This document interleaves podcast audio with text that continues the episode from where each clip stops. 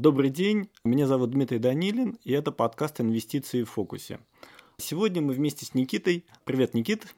Дмитрий, добрый день. Добрый день, уважаемые слушатели. Сегодня мы с вами поговорим о компании UMC, тайваньском производителе полупроводников, который специализируется на производстве полупроводников второй и третьей линии, вот, на 8-инчевых ваферах. Также, в общем-то, мы поговорим про технологию, про конкурентную ситуацию, поговорим, что является драйверами рынка, как, собственно говоря, идет конкуренция внутри отрасли, как позиционирована компания, почему текущая ситуация выглядит достаточно интересной и какие возможности здесь появляются для внимательного инвестора.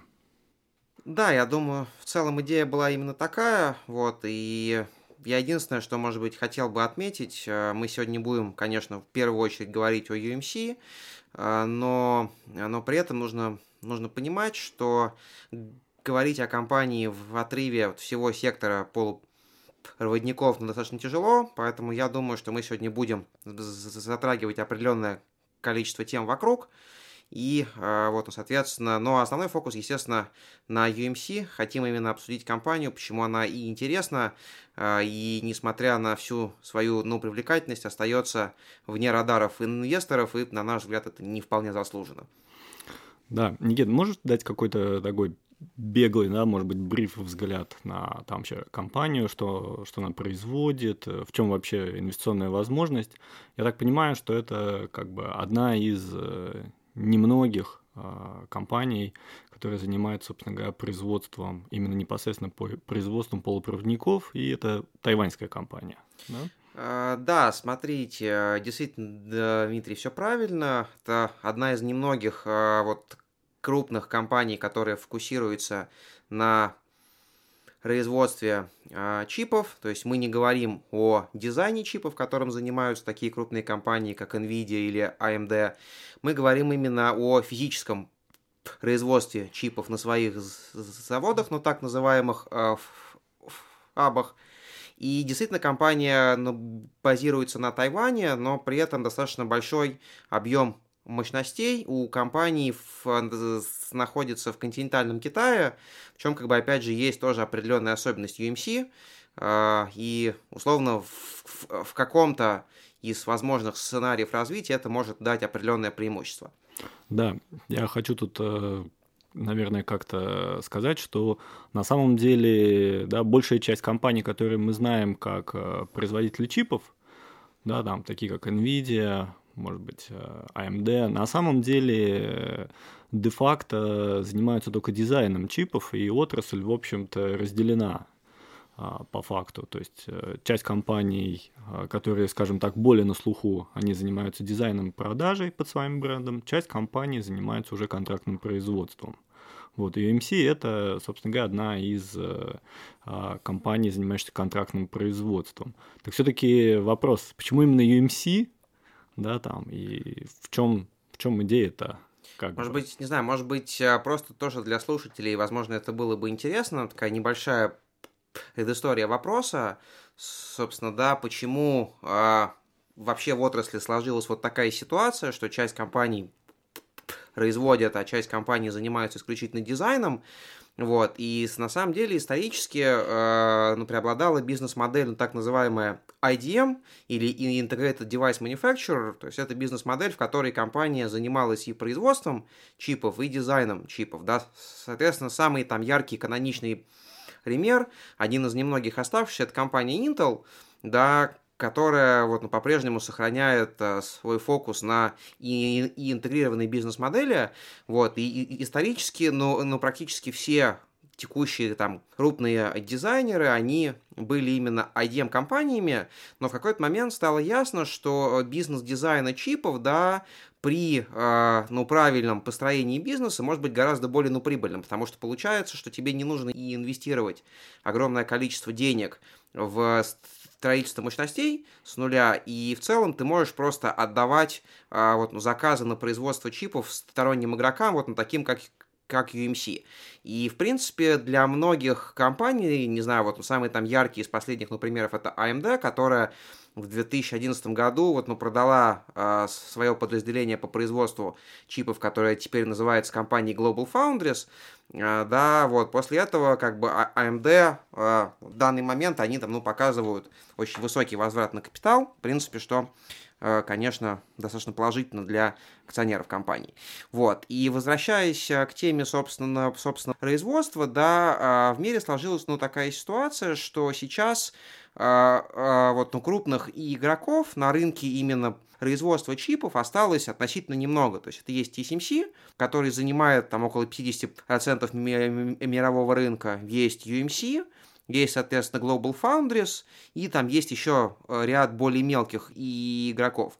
Собственно, в чем э, как бы различие между, э, между различными игроками? Вот, но я думаю, что здесь можно на несколько частей поделить, да, соответственно, первое это размер, размер вафера, на котором компании вот, производят чипы, да, что такое вафер? Вафер это силиконовая пластина, по сути, которая, собственно, вот, ну, заходит, э, можно сказать, на завод, и в результате хитрых различных манипуляций, там, на самом деле, можно еще там кучу подкастов записать, э, получается, э, ну, ну пластина полная чипов. И а, вот эти ваферы делятся на несколько, на несколько типов, да, есть 12-инчовые ваферы, то есть это самые большие, вот самые современные, на которых работают в основном там компании TSMC, которые делают чипы э, для ну, крупных игроков вроде NVIDIA, AMD. А есть э, ну, ваферы меньшего размера, вот ну, так называемые 8-инчовые, да, на, э, на которых как бы фокусируется в основном UMC.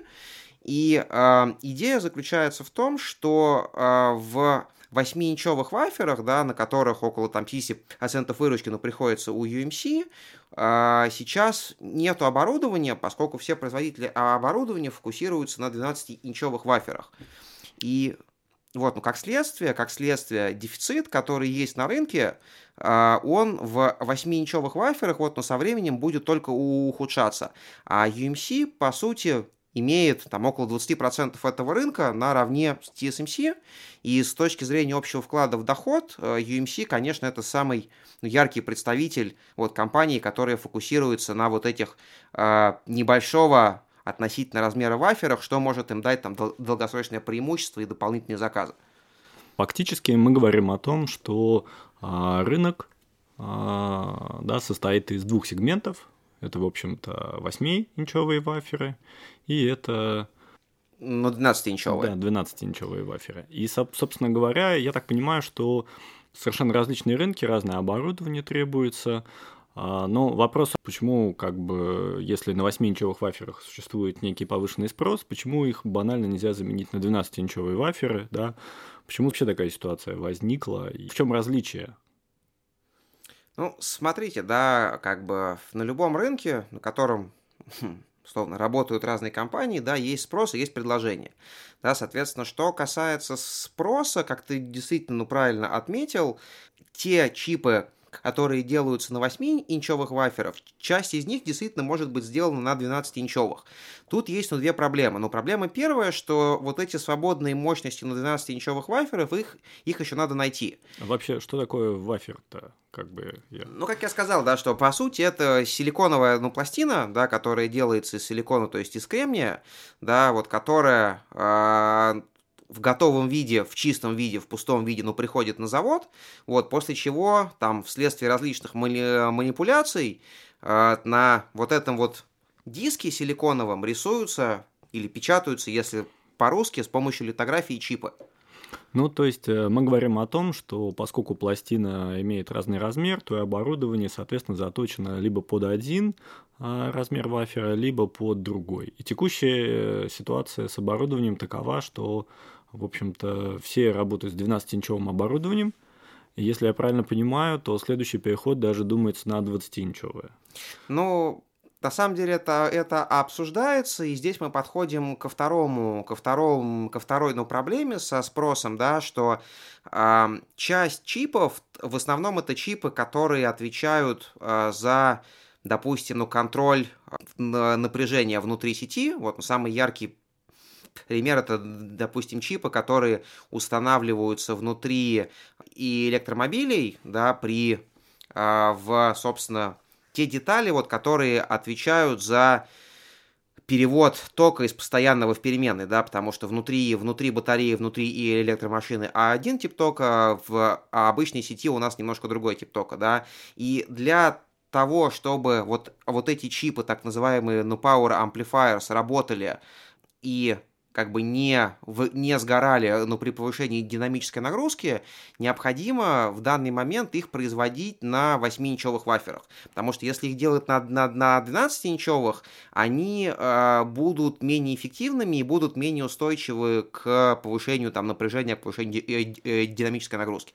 Это вот один из примеров, например. Давай, наверное, немножко поговорим про, да, там, конечную продукцию, которая uh-huh. производится, да, там, какие делают э, полупроводники, да, такие, какие процессы делают на 8-инчевых, какую делают на 12-инчевых, потому что понятно, что, да, для нормального человека, там, ну, это абсолютно ничего, ни о чем не говорит, вот, и если там компания оперирует там 8-инчевых ваферах, как бы, ну и что, что дальше, казалось бы. Окей, okay. uh, смотри, да, если мы говорим про 12-инчевые ваферы, да, то если очень просто, то все самые модные, самые мощные современные чипы, э, будь то, допустим, э, CPU, который делает Intel, или графические процессоры, которые делает NVIDIA, или чипы, или, допустим, ну, модемы, которые делает Qualcomm, да, то есть дизайнят, они все делаются на 12-инчевых ваферах, да, и, в принципе, на 12-инчевых ваферах делаются вот самые последние прогрессивные чипы, и, в принципе, все заказы в основном на 12-инчевых ваферах, они забиты, в первую очередь, вот такой вот high-value ну, продукцией. Вот, 8-инчевые ваферы, они э, фокусируются и, ну, производят более вот, ну, простые вещи, например, не знаю, например, одна из вот ну, продукций, которую делает UMC, это ну, так называемые э, матрицы, которые используются в камерах для айфонов. Они нужны для э, как бы фокусирования изображения, собственно, для собственно, повышения вот, ну, качества картинки, ну, если очень просто. И это вот один из примеров, да. Второй пример, например, а, вот компания производит для, есть такая компания Novatec, не, не, не российский газовый производитель, а вот, ну, крупная вот тайваньская компания, ну, производит различные чипы, которые устанавливаются в тачскрин, условно, допустим, в каждом там, ну, практически в каждом айфоне они стоят, да, и позволяют, собственно, ну, сенсорам воспринимать то, как вы пальцем водите по экрану. Ну, и, вот, ну, опять же, если очень просто, да. Вот. А еще из интересного, например, компания делает различные э, чипы, вот, которые, как я уже сказал, контролируют уровень напряжения в сети, да, то есть, в принципе, вот, ну, казалось бы, да, там делается какая-то огромное количество достаточно ну, простых чипов, да, но, но, но, а, а, вот, но при этом вот 8-инчевые ваферы, они в первую очередь созданы для вот таких относительно несложных вещей, для которых э, не нужна суперпроизводительность, а скорее просто нужна надежность. Ну, то есть мы говорим о том, что да, там, в, современных, э, в современной электронике, э, помимо а, каких-то top-level разработок процессоров, там, производимых по последним технологиям, а, да, там, а, по, по, с очень большим количеством транзисторов на, с плотностью, существует еще, в общем-то, огромное количество вспомогательных различного рода контроллеров, процессоров, сенсоров, которые не требуют, которые выполняют часто более узкую функцию, от которых не требуется каких-то а, мощных вычислительных а, способностей, которые, естественно, строят гораздо дешевле, и их, в общем-то, в основном и производят на 8-инчевых ваферах. Правильно? Ну, а, глобально, да. Либо их производят на 8-инчевых ваферах, либо их делают на, скажем, устаревших технологических ну, ну, процессах 12 и, и инчевых ваферов. Да, и, соответственно, UMC занимается у нас как раз э, тем, что производит именно такие, э, скажем так, процессоры второго, третьего, да, там уровня а на 8-инчевых ваферах. А, да, ну, то есть, если смотреть общий объем установленных ваферов, да, то где-то 70% установленных ваферов у UMC это 8-инчевые ваферы. Вот, и мы говорим о том, что э, на фоне а, достаточно агрессивного роста проса да, со стороны э, производителей электроники самого различного. И на фоне того, что оборудование для 8-инчевых ваферов, да, фактически никто больше не производит, да, то есть очень тяжело расширить действующие мощности. А, я так понимаю, что рынок 8-инчевых э, ваферов э, столкнется с неким дефицитом. Да, а, глобально это действительно так, потому что, во-первых, все производители оборудования, как ты правильно сказал, фокусируются на 12-инчевых ваферах. Ну, банально, это просто более рентабельно. Ты можешь делать 8-инчевое а, оборудование, ты можешь делать 12-инчовое, 12-инчовое стоит вот дороже, и ну, маржа там выше. И спрос сейчас на него, естественно, тоже выше. А вторая история заключается в том, что как бы не так много компаний, да, есть, которые хотят именно там фокусироваться на 8-инчевых вайфах, потому что, ну, все хотят максимально монетизировать, ну, 12-инчевые, потому что понятно, что там будет спрос от крупных производителей, а 8-инчевые, они вот как бы оставались и остаются вот, ну, такой не очень, скажем, сексуальной историей, да, и серии, если можно всем разом начать производить BMW, то зачем кто-то будет производить Ладу? Ну, если очень просто. Но как бы мы все-таки говорим о том, что часть из этого второго уровня, да, там, а, полупроводников, да, мы можем произвести на, соответственно, 12-инчевых ваферах. Да, можно часть, но это... Это даст... будет дороже или как? Смотрите, это, э, это будет вот ну, дороже раз. Во-вторых, нужно будет искать производителя, кто тебе это сделает. Я уже сказал, в 12-инчевых ваферах дефицит мощностей. Два. Если ты будешь переходить с одного вот, ну, Foundry, то есть компании VMC на, на другую, например, на компанию TSMC, это совершенно другая структура вот, ну, транзисторов, и тебе, по сути, придется с нуля создавать дизайн. А при этом, если ты какой-нибудь новотек, и ты работаешь с Apple, то один из ключевых для тебя факторов это э, стабильность и твоя возможность вовремя поставлять чипы. То есть для того, чтобы перейти на другой, э, на другой тип вафера, да, это можно сделать, но нужно выполнить вот эти все условия. И это в, текущих, в текущей ситуации это крайне непросто. Ну, давай поговорим немножко про технологии, да, то есть, в общем-то, там а, если вафера, наверное, это такое какое-то новое, да, там, подноготное для полупроводниковой истории, то в основном все мыслят терминами там, 5 нанометров, 7 нанометров, да, размером технологического процесса. То есть вот э, здесь все-таки как собственно говоря, имеет ли вообще значение, как бы, э, скажем, какой размер э, у этих процессоров, да, там, у UMC, они как бы так же, как ведущие, как Intel, как TSMC, включены в эту гонку или там как бы какой-то свой мир другой совершенно? Ну, смотрите, да, то есть как действительно вопрос а, про а, технологический ну, процесс текущий, он достаточно важен, да, то есть, ну, ну, короткий дисклеймер, по сути, технологические процессы, вот эти обозначения, там, 5 нанометров, 3 нанометра, они сводятся к количеству, ну, транзисторов, которые может быть в каком-то из ну, процессоров на один ну, ну, квадратный миллиметр на площади или там на квадратный сантиметр. Вот. И чем меньше цифра в технопроцессе, тем больше ну, ну, ну, транзисторов на квадратный сантиметр может быть, и тем в целом глобально более производителен а, тот или иной чип или ну, процессор.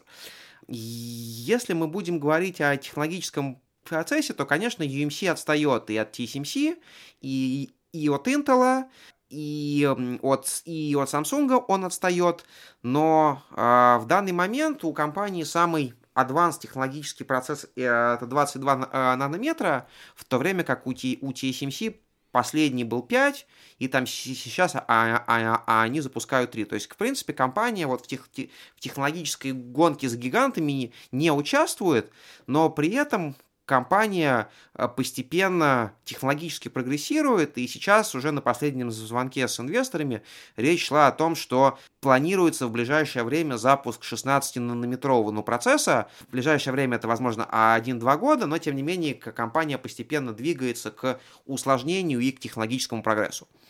А, ну, означает ли это, что, в общем-то, конкуренты, да, там, если мы уже заговорили о рынке в целом, да, понятно, что UMC не одна присутствует на этом рынке, вот, и фактически э, конкуренты, предложив Вообще, если они предложат на более да, совершенном процессе, они как бы рынок выиграют, или рынок абсолютно нечувствителен а, к такому параметру именно вот в этих, а, именно в этих полупроводниках, потому что, ну, понятно, что на, скажем так, на самых передовых процессорах, да, там, в общем-то, очень жестко идет конкуренция, и там эти параметры, они напрямую влияют на производительность, на энергопотребление, в общем-то, и это фактически один из ключевых э, параметров конкуренции. Вот э, возвращаясь, да, там, к продукции UMC, это вообще имеет большое значение для рынка или нет? А вот Здесь, конечно, это хороший вопрос. Лично мое мнение, а, что здесь для рынка в первую очередь имеет значение security of supply, и в первую очередь имеет значение, какое количество чипов а, с каждого вафера может, а, может вот, ну, завод по производству выдавать. Потому что, как я уже сказал, да, что вот есть какая-нибудь компания Novatec. У них есть вот, ну, заказ от компании Apple на какое-то количество ну, тач-сенсоров, да, и э, для Новотека не так, не так важно, на каком ну, процессе это производить. Для Новотека скорее важнее, чтобы вот то количество чипов, которое у них затребовал Apple, чтобы оно было произведено рок. И э, здесь опять же нужно понимать, что если для для более производительных э, чипов, как, например, ну, ну, графических, которые делает Nvidia, да, там э, ценник ценник конечного ну, продукта и возможности NVIDIA перекладывать ценник, э, рост там цены ну, производства цены вафера на потребителя, он, он, он очень большой, то здесь, конечно, для компании играет в том числе ну, большую роль ценовой фактор, потому что переложить условно, если ты заказал какое-то количество чипов у UMC, ты их потом ну, продаешь Apple, переложить рост цен на Apple, возможно, будет непросто. То есть здесь, в моем понимании, это в первую очередь а, вопрос от объема и от там, ну, доступности по цене. Давай немножко про отрасль поговорим. Да, кто основные конкуренты. Собственно говоря, я так понимаю, что компаний-то не так много на рынке, это, которые вот именно обладают мощностями, это всем известная TSMC, которая, кажется, обслуживает вообще все, что и, и производит чипы вообще для всех в мире, для всех самых разных, а, да, там, а, в любом электронном девайсе, скорее всего, вы найдете чипы произведенные на TSMC. Это Samsung, это UMC, Global Foundries, да, бывшее подразделение AMD, и знаю, кто-то еще там, китайские какие-то производители. Ну, из крупных, э, из крупных, э, ну, понятно, что как бы есть Intel, но Intel это IDM, как мы вначале сказали. Из крупных сейчас активно развивается компания SMIC, это такой флагман китайской полупроводниковой и, и индустрии, в которой вкладываются огромные деньги, и китайское правительство надеется сделать из него там собственный TSMC. Насколько это получится, это, конечно, вопрос, но, тем не менее, достаточно много они инвестируют в строительство собственных мощностей, и остаются, если честно, там какие-нибудь совсем небольшие игроки, э, вроде вот, э, вот Vanguard на Тайване, э, вроде Win Semiconductor, там это, ну, такой небольшой китайский фаундри маленький, который работает на 6-инчовых ваферах, это еще меньше, чем 8-инчовые. Вот, э, это Tower Semiconductor, но, в принципе, действительно, вот, и если мы называем TSMC, UMC, Global Foundries, SMIC, процентов 80-85 рынка мы, по сути, этим закрываем. Все остальное это уже там поиск 1-2% в какой-то географии. А, ну, все-таки, да, там, несмотря на то, что Intel это IDM, да, компания не так давно объявила о том, что они собираются выходить на контрактный рынок, да, и хотят брать контракты на свои мощности, чтобы производить. И как бы тоже вопрос. Есть, есть же и производители, например, памяти, которые, они в принципе не в состоянии, да, там выйти на этот рынок. Слушайте, в моем понимании память это совершенно другая, ну, на другой мир, да, там самый, наверное, яркий, ну, пример это компания Samsung, которая является, по сути, мировым лидером в производстве памяти, да, но что касается их фаундри бизнеса, э, у них хронические сложности, то есть я поясню просто в двух словах, есть такой показатель, как yield, э, что такое yield, если мы представляем себе вафер, да, вот вафер это, ну, круглая пластина, на которой делаются чипы, и на каждой, ну, э, в каждом вафере есть определенный физический лимит того, сколько чипов ты можешь на нем сделать. И yield — это отношение рабочих чипов к общему числу чипов, которые могут быть сделаны с, с, на вафере. То есть, условно, а, не а, естественно, в процессе ну, ну, производства есть какой-то процент вот, ну, брака. И у Samsung исторически этот процент ну, брака вот, ну, э, ну, зашкаливал. То есть по последним технологическим процессам, по слухам, у компании с одного э, вафера только один из десяти чипов, он как бы рабочий. То есть, несмотря на то, что компания в памяти номер один, но в no Foundry они абсолютно не конкурентны. И как бы вот э, абсолютно успех в памяти не гарантирует успеха в no Foundry бизнесе и наоборот. А касательно IDM, в общем-то, может ли IDM, э, да, компания успешная выйти на этот э, рынок? В общем-то, потому что, ну, наверняка у Intel есть и оборудование для 8-инчевых там ваферов, и по ценам они могут что-то предложить. Ну, кстати, на самом деле на тему оборудования это хороший вопрос, поскольку в моем понимании Intel Intel перешел полностью на 12-инчевые вот ваферы, и несколько лет назад ну, была статья, что просто Intel большую часть своего оборудования ну, продал китайцам 8-инчевого, вот, потому что был несколько лет назад вот, ну, тренд, когда китайцы бегали по рынку и скупали 8-инчевое оборудование, а, и я, честно говоря, не уверен, что у Intel это оборудование осталось, это раз. Вторая история, что, конечно, нужно понимать, что, что foundry бизнес, вот, ну, сам по себе, он достаточно capital и intensive. То есть, например, а, вот сейчас новые фабы, новые, новые вот foundry с новым технологическим ну, процессом стоят около там 30 миллиардов долларов. То есть вот просто для того, чтобы построить вот, ну, завод с, а, с оборудованием, нужно потратить там 30-35 миллиардов долларов. И э, нужно понимать, что несколько лет первых, да, это будет чисто убыточный бизнес. Почему? Потому что просто будет происходить амортизация оборудования. И для того, чтобы этот бизнес действительно стал вот, ну, прибыльным, вот, ну, потребуется несколько лет и потребуется несколько технологических процессов, потому что юнит-экономика э, ну, фабов устроена ну, таким образом, что что ну, последние вот, ну, современные технологические ну, процессы, они, как правило, убыточны вследствие амортизации оборудования. А старые ну, процессы, по которым оборудование уже полностью самортизировалось, они, собственно, являются самыми прибыльными, потому что там у тебя оборудование стоит, тебе на maintenance ну, тратиться ну, практически не надо, и у тебя, по сути, там ну, ну, гросс-маржа вырастает там э, с 20-30 э, до 60 ну, процентов. И как следствие, вот эти хвосты производства или старые техпроцессы, они самые прибыльные. То есть Intel, конечно, может выйти на рынок, Intel может начать ну, привлекать клиентов, но нужно понимать, что первые 5-7 лет для Intel, скорее всего, это будет убыточный бизнес. По сути, мы говорим о том, что если э, существует да, там, компания с достаточно длительной историей, у которой уже есть оборудование, купленное, там, не знаю, 5, 7, 10 лет назад, то именно эта ситуация и позволяет, собственно говоря, компании иметь лучшую юнит-экономику, а, лучшую, грубо говоря, прибыль на единицу продукции по сравнению да, там, с любым новичком, который выйдет на рынок и попробует а, как-то да, повоевать за долю на рынке. Ну, по сути, да, то есть, опять же, как я сказал, для Foundry очень-очень важно э, иметь возможность э, иметь и ну, показывать высокий yield а, на свои произведенные ваферы. То есть, если условно у тебя покупают вафер, а как правило покупают чипы не в физическом количестве, а по ваферам, если выход с вафера будет, там вот 2 из 10 чипов будут рабочими, да, то просто к тебе никто не придет, потому что э, это будет означать, что ну, свою порцию чипов ты будешь ждать бесконечно долго. И, собственно, для Foundry очень важно, чтобы вот этот вот показатель yield, он оставался высоким, и э, для того, чтобы он оставался высоким, необходимо, необходим некий, скажем, вот learning curve, накопленный опыт, который позволяет даже в новых технологических ну, процессах быстро оптимизировать а, скажем, ну, производственный ну, процесс для получения максимального количества чипов с, э, с одного вафера.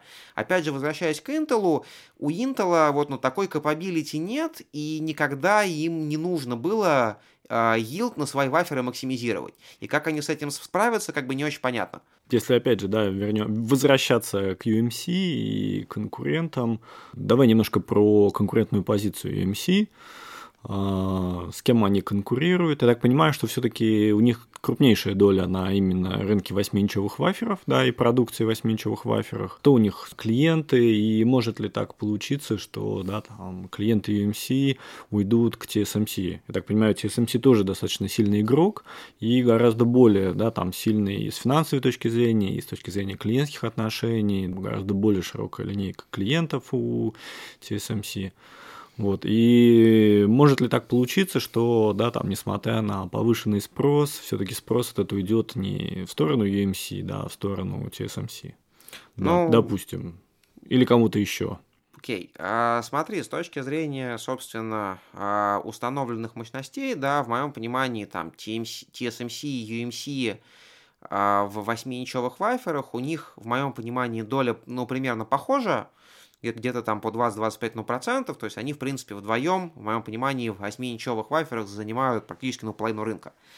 А, и опять же, что касается конкурентов, да, как мы уже обсуждали, да, у них а, в клиентах есть компания Samsung, да, которая им отдает, ну, производство, собственно, а, ну, матриц для камер CMOS, CMOS матриц, ну, ну, ну, так называемых. Есть компания Novatec, о которой мы говорили, да, есть компания Mediatek, да, и э, глобально э, вот эти вот эти все компании, они с UMC работают уже достаточно длительное время, и UMC стабильно ну, показывает э, высокий yield на свои ваферы, да, стабильно вовремя э, обеспечивает компании чипами. Для того, чтобы перейти с одного ну, фаундри на, на другой фаундри, да, вот, ну, во-первых, нужно будет найти у нового Foundry, у TSMC вот на, на свободное место, а в текущей ситуации, опять же, как мы уже сказали, Foundry работают с э, загрузкой мощностей вот на больше 100%, то есть это будет сделать непросто. Вторая история, что у TSMC и у UMC отличается структура ну, э, ну, транзисторов. То есть, что такое вот ну, транзистор? Это составля... Э, составная часть любого чипа. И а, для того, чтобы производить на мощностях TSMC, клиентам UMC нужно будет переделывать дизайн своих чипов под вот, ну, транзисторы TSMC. Обычно это занимает вот на полтора-два года. То есть переход, если он будет происходить, он, он будет явно не быстрым и достаточно плавным. То есть просто вот так в моменте отказаться от UMC, перейти, перейти на TSMC как бы не получится. Ну, то есть это также означает, что если компания, заказчик хочет увеличить объем производства, то она тоже будет вынуждена работать да, с тем, а, с тем фаундой, с которым уже до этого работает. Ну да, по сути, а, вот по сути вот так и есть. И, и интересно, что сейчас делает UMC они сейчас активно инвестируют э, в развитие э, вот ну, 12-инчевых ваферов. У них сейчас они анонсировали капекс на полтора миллиарда долларов. Они будут строить фаб 12-инчевый с технологическим процессом там ниже 20 нанометров.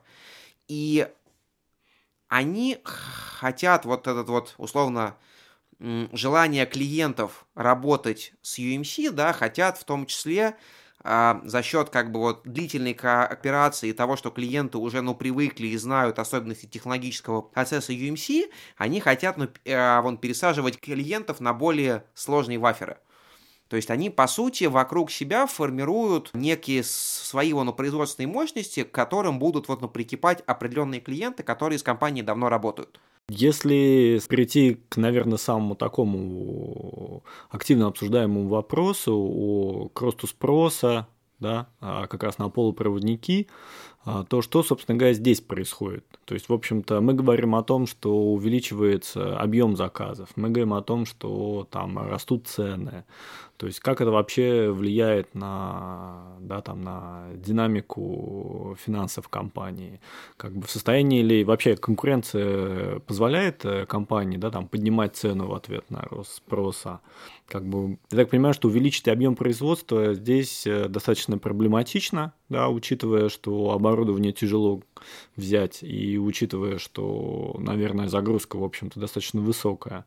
Как бы вот как с этим э, отрасль э, работает и к чему это все, собственно говоря, приводит. Я так понимаю, что это как раз центральный тезис, наконец-то мы до него добрались. Ну, по сути, да, наверное, по сути, вот так и есть. Тут, конечно, сложный вопрос, то есть он сложный, просто он достаточно многогранный. Вот первое, что касается спроса, да, а, просто вот вот, ну, пример, который хочется привести, да, как бы многие задаются вопросом, откуда взялся спрос, кому вообще нужны там эти чипы, да. Например, в электромобилях, которые сейчас активно начинают вот, а, ну, продаваться по всему миру, общая стоимость полупроводниковых компонентов 5-6 раз больше, чем э, в традиционной машине с двигателем внутреннего сгорания.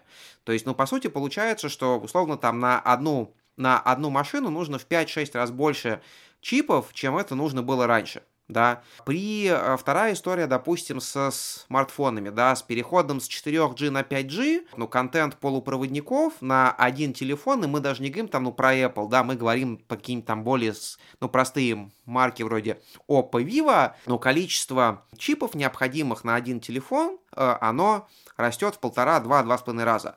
То есть в итоге и из вот этих вот ну, маленьких компонентов, да, там чуть-чуть рост в EV, чуть-чуть рост э, в телефонах, чуть-чуть рост э, в базовых станциях для сетей мобильной связи, э, вот какой-то идет спрос от э, роботов, ну, промышленных. И вот из всего, это, из всего из этого складывается ситуация, в которой как бы спрос растет, по сути, экспоненциально, а мощностей с новых, там, за последние вот, ну, а, вот, ну, два года общий объем установленных мощностей вырос, ну, хорошо, если, ну, процентов на 15 он вырос. Да, а спрос просто после, особенно после коронавируса, стал очень резко ускоряться. В итоге к чему это приводит? Это приводит к тому, что прибегают компании, вот, ну, клиенты и говорят UMC, э, как бы вот, ребята, мы готовы вам заплатить, мы готовы вам заплатить там ну, за год вперед, но, пожалуйста, вот дайте нам гарантию, что вы нам эти чипы произведете. В итоге сейчас, в данный момент у UMC, сейчас идет вот 21 год, по словам компании, они уже берут сейчас вот, ну, заказы на второе полугодие 22 По словам источников в индустрии, там есть такой достаточно популярный сайт DigiTimes, который аккумулирует там ну, большую часть э, новостей по полупроводникам а вот мощности уже у UMC берутся заказы на 20 на 20 на третий год. И к, к чему это приводит? Если мы посмотрим на динамику цен, да, на динамику цен у UMC по разным технологическим ну, процессам, то мы видим, что рост цен идет не только вследствие того, что растет, растет загрузка на более современных вот, ну, процессах, а там, в принципе, цена вафера выше, а растут цены на какие-то там, не знаю, на те вот, ну, процессы, которые были там новыми и современными, ну, 20, ну, 25 лет назад, но банально даже на них компания в состоянии повышать ценники на вафер на 15% год году. Хотя исторически, в принципе, в среднем цены на эти вот, ну, процессы там падают темпами, ну, э, ну по 5 ну, процентов в год. То есть а, просто складывается ситуация, в которой мощностей, свободных для производства чипов, реально нету. И компании бегают по рынку, клиенты ищут где угодно есть мощности, и они готовы за это там сильно переплачивать, но только лишь бы были чипы, чтобы не останавливать, ну, производство. То есть, не знаю, там самый яркий, вот, ну, горячий, ну, пример, это, ну, General Motors, который, по-моему, 10 из 15 своих заводов в США остановил, потому что не могут найти достаточное количество микроконтроллеров, которые каждый стоит, по-моему, там, ну, по 2 доллара за штуку, вот, из-за того, что не могут найти нужное количество микроконтроллеров, как бы не могут, ну, произвести автомобиль стоимостью на 50 тысяч долларов, да, как бы. И вот эта ситуация, она как бы в индустрии сейчас практически везде видна, и сложность заключается в том, что для того, чтобы ну, построить новый фаб, нужно, в принципе, там 2-2,5 года. И это если предположить, что все пройдет вот идеально, да, и как бы настройка придет быстро, и там на полную мощность фаб выйдет. То есть мы, по сути, живем в ситуации, в которой количество foundries и мощностей резко ограничено, а спрос как бы растет ну, практически он каждый день. И вот в этой ситуации просто у Foundries получ... Э, появляется просто фантастическая возможность переставлять цены там настолько, по сути, насколько они хотят. Но это касается, в общем-то, всех Foundries, или мы говорим о том, что 8-инчовые как бы скажем так, имеют большую переговорную силу в текущих условиях? Ну, в моем понимании тут есть ну, а, вот две истории. Вот первая это то, что есть сейчас, и но, но, но 8-инчовых мощностей, в принципе, их меньше, чем вот, чем вот ну, 12-инчовых, а спрос растет и, и в 12-инчовых, возможно, даже на 8-инчовые, на а вот, ну, продукты 8-инчовые, он, возможно, ну, даже растет, ну, больше, потому что, допустим, для электромобилей нужно, ну, гораздо больше вот power amplifier, да, достаточно, э, ну, примитивная вещь, но вот их как бы делают в основном на 8-инчовых ваферах. И, в принципе, 8-инчевых ваферов, ну, меньше. А вторая история заключается в том, что тот капекс, который сейчас идет, он идет в основном на 12-инчевые ваферы. 8-инчевые ваферы расширяться будут очень мало, потому что, как мы вначале сказали, ну, банально вот нет оборудования. То есть ты можешь переделывать оборудование, которое делают для 12-инчевых ваферов, но это будет означать, что оборудование будет стоить в полтора раза дороже. Но все-таки, если мы от этого пытаемся прокинуть некий мостик к э, финансам компании, да, то фактически э, ты говоришь о том, что как бы компания в ответ на более высокий спрос занимается тем, что банально поднимает цены, да, что у них овербук практически до 2023 года. Вот. И если сравнить, например, э, с нормальной ситуацией, как бы насколько вообще да, там цены, цены увеличились, и насколько вообще, как это повлияет на их, да, там, на top line, на выручку, на прибыль, а, скажем так, э, что, что может ожидать инвестор, который наблюдает за текущей ситуацией? Ну, по сравнению с нормальной ситуацией, вот, но я просто приведу там, словно вот, если посмотреть на отчетность компании, да, в нормальной ситуации, то есть какой-нибудь там 15 16 17 год, и, в принципе, для компании там нормальная, нормальная валовая маржа исторически была на уровне там 20-25%.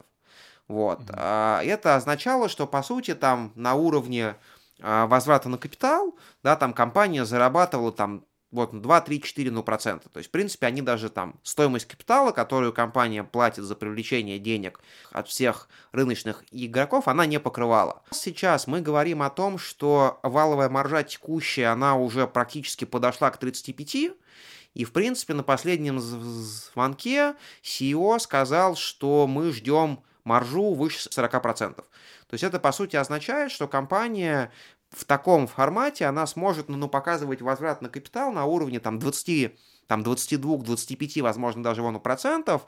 То есть это уровень, который в нормальных условиях вот, ну, показывает, например, там компания TSMC, и то не всегда. То есть, ну, по сути, вот компания как бы из такой, скажем, вот, ну, забытой истории, которая принципе, там, акционерам не возвращала деньги на инвестированный капитал, она просто превращается в такую, условно, там, кэш-машину, да, которая, как бы, становится вот максимально вот прибыльной. С точки зрения вот, ну, ботtom-лайна, да, в моем понимании, вот если динамика цен вот в том виде, в котором мы их видим сейчас, да, что компания просто там на 5-7 ну, процентов год году переставляет ценники даже на старые технологические ну, процессы, мы можем увидеть, по сути, за два года удвоение чистой прибыли. Ну, а более долгосрочные, если посмотреть, все-таки понятно, что два года это приятно, когда прибыль растет, но как бы если да, там long-term а прибыль все равно вернется, да, там и все параметры вернутся к среднеисторическим, то ну сколько это, эти 2-3 года могут составить стоимости компании? Или все-таки ты считаешь, что да, там, текущая динамика, она более устойчивая, что все равно так или иначе влияние будет сохраняться достаточно длинный период времени? Скажем так, если честно, вот, но я думаю, вот, исходя из того, что я вижу по э, там, конечному спросу и по цифрам, у меня есть ощущение, что пока вот все эти новые анонсированные мощности нет, начнут работать на полную силу, а мы, скорее всего, говорим там о 25-м годе, там, mm-hmm. 24-й, ну, а, вот на 25-й год. Вот, но я думаю, что вот ситуация, ну, такая в отрасли, она будет сохраняться. И э, UMC сможет дальше вот, ну, по-прежнему вот, ну, повышать цены, и когда мы дойдем, просто э, еще тоже такой достаточно интересный факт, исторически, я, я специально посмотрел, да, исторически э, в среднем цены на сопоставимые технологические ну, процессы у UMC и у TSMC, у UMC был дисконт где-то процентов ну, ну 30 к ценам, которые ставил TSMC, да. Сейчас... Это на тот же, на, ну, по сути, на такую же продукцию. Да, да, то есть, ну, по сути, да. И э, это было просто, ну, банально следствие того, как бы, что, ну, у UMC была все-таки, ну, похуже немножко технология, раз, и вторая история, все-таки TSMC такой, э, у TSMC есть плюс, что у них просто реально очень большое количество э, мощностей, и они всегда могли обеспечить некий security of, of supply. Э, сейчас выясняется, что технологический процесс UMC, а как я уже говорил, для более вот, ну, простых чипов очень важен yield, он в целом не хуже, то есть yield UMC, он в принципе сопоставим с тем yield, который дает TSMC. Это первая история. Вторая история как бы заключается в том, что UMC может бесперебойно работать, обеспечивая security of supply. И как следствие, там условно, ну, последний вот, ну, квартал, там дисконт э, к цен UMC, к ценам TSMC сократился до 20 ну, процентов, ну, в среднем. И как бы CEO на звонке, ну, прозрачно намекнул на то, что по ряду технологических ну, процессов компания сможет ставить ценники на уровне TSMC. Пока ситуация со, с балансом с, с, с роста предложения как бы не нормализуется. Вот, если действительно они смогут по ну, а, вот, ну, большей части своих технологических процессов ценники приравнять к, TS, к TSMC-шным, да, то это потенциально может быть там ну, валовая маржа и 45, и 50, и там чистая прибыль может и утроиться, и потенциально даже больше. То есть здесь эта история вот, ну, про то, что вот компания, которая всю жизнь производила лады, да, и на нее никто никогда не смотрел, а тут внезапно выяснилось, что как бы вот лад очень сильно не хватает, потому что на Мерседеса спроса больше нет, ну или он есть, и как бы он какой-то, ну, понятный, а вот как бы лад мощностей очень мало. Если мы все-таки вот финансов, да, посмотрим, как это как это отражается на цене? И вообще насколько это все в рынке, не в рынке, потому что у компании такие, такой сильный год э, выдался, и, скорее всего, еще будет пара сильных лет, но, в общем-то, также понятно, что рынок, он forward-looking, да, он всегда смотрит в будущее, он э, пытается, да, там, отделить one-off, то есть год, который, скажем так, просто был удачный какое-то течение обстоятельств, от э, более такого длинного взгляда на бизнес, и часто а, ну, мы наблюдаем то, что рынок просто не прайсит, да, там какой-то однократный, да, там, апсайд, потенциал, потому что, ну, банально просто не верит. То есть на текущий момент вот этот вот изменение, да, статуса, изменение прибыльности, оно насколько уже э, ценой отразилось, и что, да, там, инвестор, который там задумается о том, что вау, как все интересно, почему бы не поучаствовать? Что в итоге-то? Остается ли еще какой-то апсайд, который возможен, который мы можем получить от рынка, или же ну, все-таки с... уже все в цене? Ну, смотрите, да, понятно, когда открываешь вот, ну, график э, там, цены акций, там компания выросла, по-моему, там, ну, за год в три раза, вот, естественно, думаешь, что, как бы, нет, лучше я пойду что-нибудь посмотрю, что упало, да.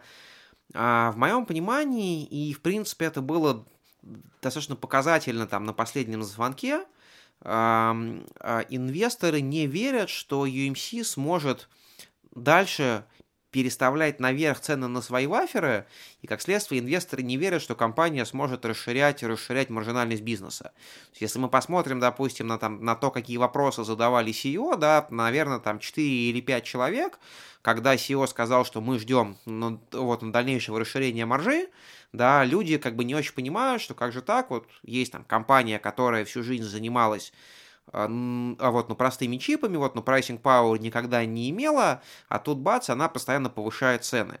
И в моем понимании, как бы, рынок просто недооценивает тот, насколько сложная ситуация с свободными мощностями и насколько сложная ситуация с мощностями, которые производят относительно несложные вещи.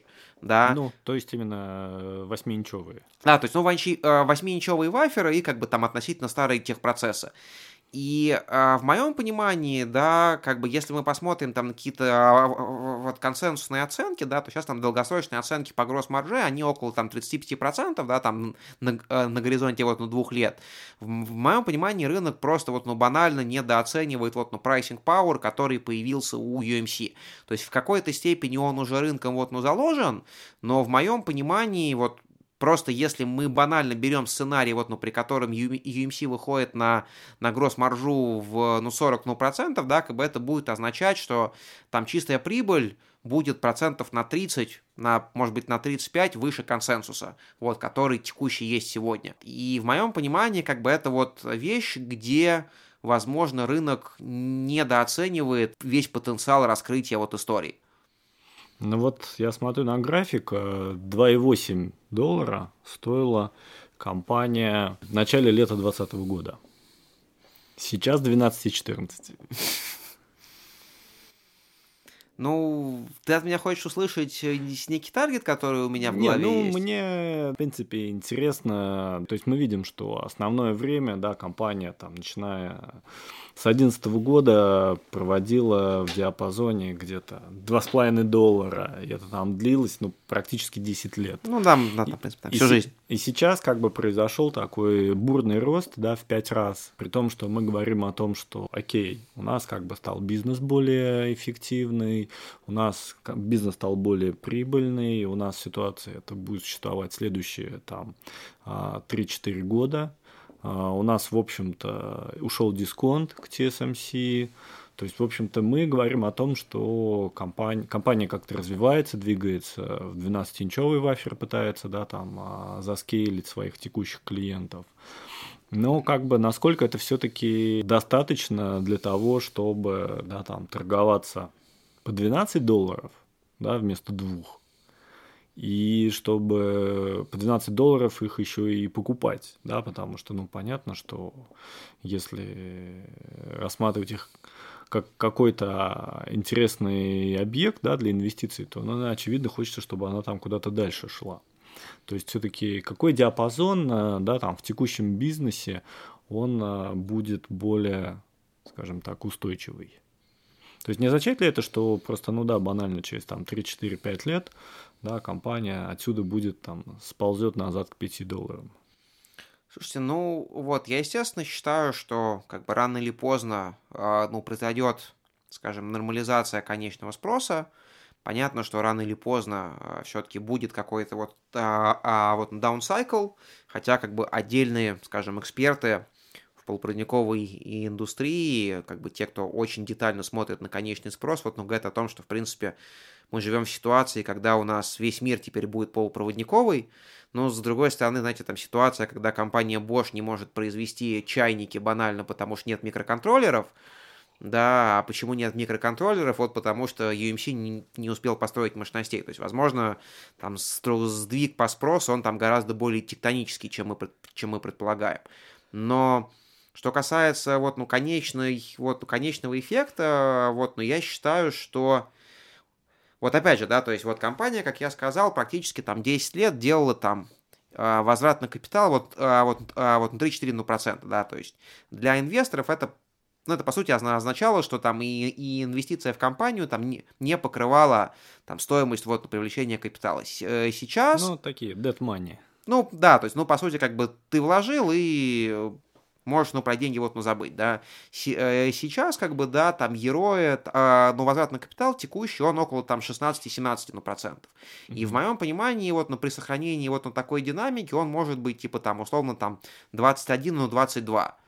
Вот, то есть, в моем понимании, как бы, там есть еще потенциал э, роста маржинальности и как бы роста, роста конечного бизнеса. И ну пока, да, что важно тоже отметить, да, ну пока не видно признаков того, что спрос на конечную продукцию, вот он замедляется. Наоборот, появляются новости о том, что EMC готов еще выше цены повышать, да, потому что, как бы, вот, ну, прибегают клиенты и говорят, что вот, ребята, ну, пожалуйста, нам нужны мощности. А, в принципе, сейчас, как бы, вот новая история, допустим, в полупроводниках, заключается в том, что приходят клиенты и говорят, что они готовы шерить с компаниями часть их капекса. То есть, э, например, э, CEO на, CEO на звонке сказал, что строить новые мощности в 8-инчевых ваферах, да, как бы мы готовы, но мы хотим, чтобы клиенты с нами зашерили часть капитальных расходов. То есть, если это правда так, UMC, UMC безусловно, будет терять часть, скажем, вот, ну, pricing power, но при этом это будет означать, что, скорее всего, будет расти вот IRR. То есть я не исключаю, что, допустим, по каким-нибудь новым мощностям, да, там ARR вырастет там до там 25%, и это будет означать, что даже там с текущих там, с возможных пиковых там 20% возврата на капитал есть еще вот некий апсайд. То есть в моем понимании там достаточно много каталистов, которые еще могут раскрыться и привести к дальнейшему росту стоимости. Ну, то есть, в общем-то, мы говорим о том, что не весь прогресс еще отражен в текущей цене, вот, и что в ближайшие 2-3 года, возможно, некий поток да, позитивных новостей, И именно с точки зрения и повышения цены, с точки зрения роста маржинальности, и с точки зрения роста чистой прибыли, а, который де-факто ну, позволит капитализации компании увеличиваться. Ну, глоб... да, если вот, если вкратце, вкратце суммировать, то я, наверное, с этим тезисом полностью соглашусь. А с точки зрения, скажем так, основных рисков, то есть э, понятно, что ситуация сейчас крайне благоприятна, и да, там будем, будем надеяться, что в целом ну, как бы все так и будет развиваться. Но какие риски, например, могут э, да, там, UMC э, да, или там инвестиции в UMC поставить ну, под угрозу?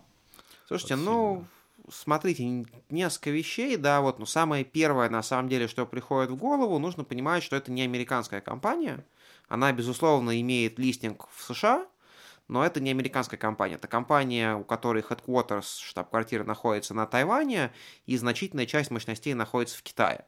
И здесь э, сразу целый букет рисков, да, там, ну, э, вот первый, ну, ну, ну банальный букет, что, э, скажем, вот, ну, движение капитала на развивающиеся рынки, если вдруг опять, допустим, в Китае начнется очередной раунд ужесточения регулирования, да, это может привести к тому, что будет отток капитала с развивающихся рынков, вот, ну, Тайвань попадет под раздачу, и UMC тоже, в принципе, может корректироваться, да, и это вот история с точки зрения движения цены акций. Вторая история, которую тоже нужно понимать, что э, э, часть мощностей э, UMC, они находятся в континентальном Китае.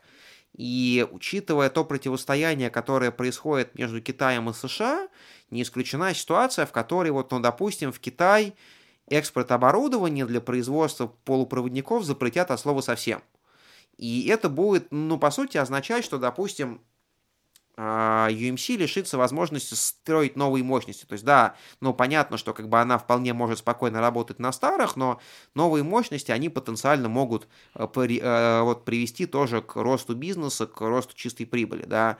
И это как бы это вот, э, это вот такая история. Вот, ну, третья история, как бы это, конечно, что касается вот, ну, конечного спроса, да, то есть сейчас идет там, например, цикл перехода глобального на iPhone с 4G на технологии iPhone с технологией вот, ну, 5G, в принципе, там к концу 2022 года он должен в значительной степени завершиться, да, это приведет к тому, что, возможно, будет какой-то период, когда как бы спрос на а, на конечную продукцию, которую делает там UMC, он, он, вот он может быть ниже, да, то есть развитие там сетей вот ну 5G, да, там тоже в какой-то момент капекс может э, на новые сети сократиться, да, это тоже вот, ну, приведет к какой-то вот, ну, коррекции.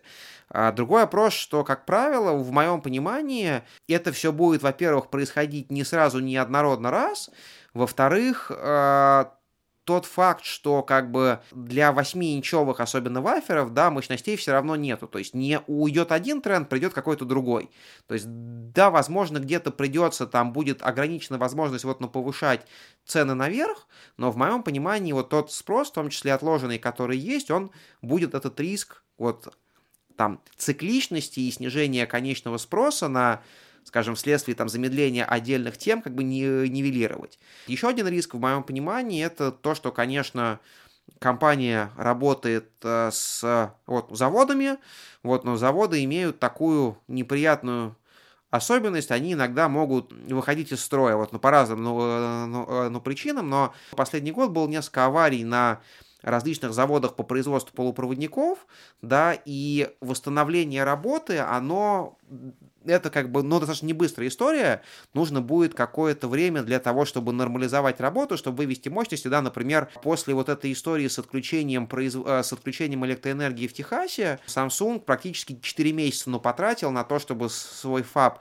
в Техасе вывести на полную мощность, да, то есть если опять же, будут какие-то тут тех, тех, технологические вот, ну, проблемы, а учитывая то, что сейчас там, ну, практически все заводы работают на износ, ну, загрузкой, ну, больше 100%, да, как бы этот риск, ну, ну, повышается. Вот. Ну и пятая история, да, что как бы активно все-таки, ну, планируют строить 8-инчовые мощности китайская вот SMIC, да, ну, в моем понимании, а она все-таки будет основной конкуренцией с точки зрения новых мощностей, вот, могут еще какие-то новые мощности появляться, да, что может часть спроса у UMC забирать, но опять же, как, как я говорил, что в этом бизнесе клиенты, они достаточно сложно переходят от одного, от одного завода к другому, да, потому что это порождает за собой там целый букет сложностей и ну, проблем, вот, и я думаю, что те клиенты, которые сейчас с UMC работают, они, скорее всего, будут оставаться и будут компании, э, вот, ну, привержены, то есть я, честно говоря, не жду, что прям вот кто-то может резко большой взять и сказать, что все, мы теперь будем работать там с TSMC или с кем-то еще. Вот, это вот, наверное, вкратце какой-то срез по тем рискам, которые вот я вижу. Что ж, а, спасибо, Никита. Сегодня была очень интересная, на мой взгляд, тема. И компания интересная, и сектор интересный.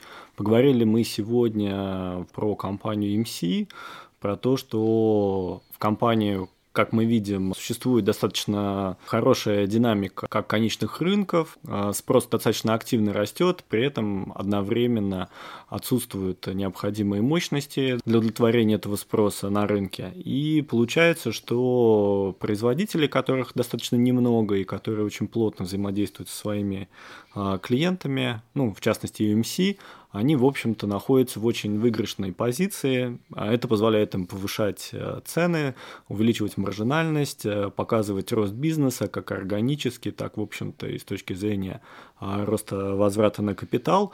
И компания, которая вчера, да, там условно, год назад, там, два года назад а, выглядела как, в общем-то, некой такой отсталой компании где-то на периферии Тайваня, на периферии полупроводникового рынка, да, который никто не обращал внимания, внезапно, ну, фактически превращается в такую а, очень прибыльную, ну, многообещающую, в общем-то, историю, а, которая продолжит, скорее всего, показывать позитивную динамику в финансовых показателях еще а, как минимум 2-3 года.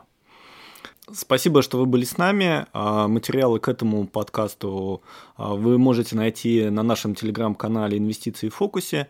Подписывайтесь на наш канал, подписывайтесь на наши подкасты. А, ждем вас снова. Спасибо большое. Да, до свидания. До свидания.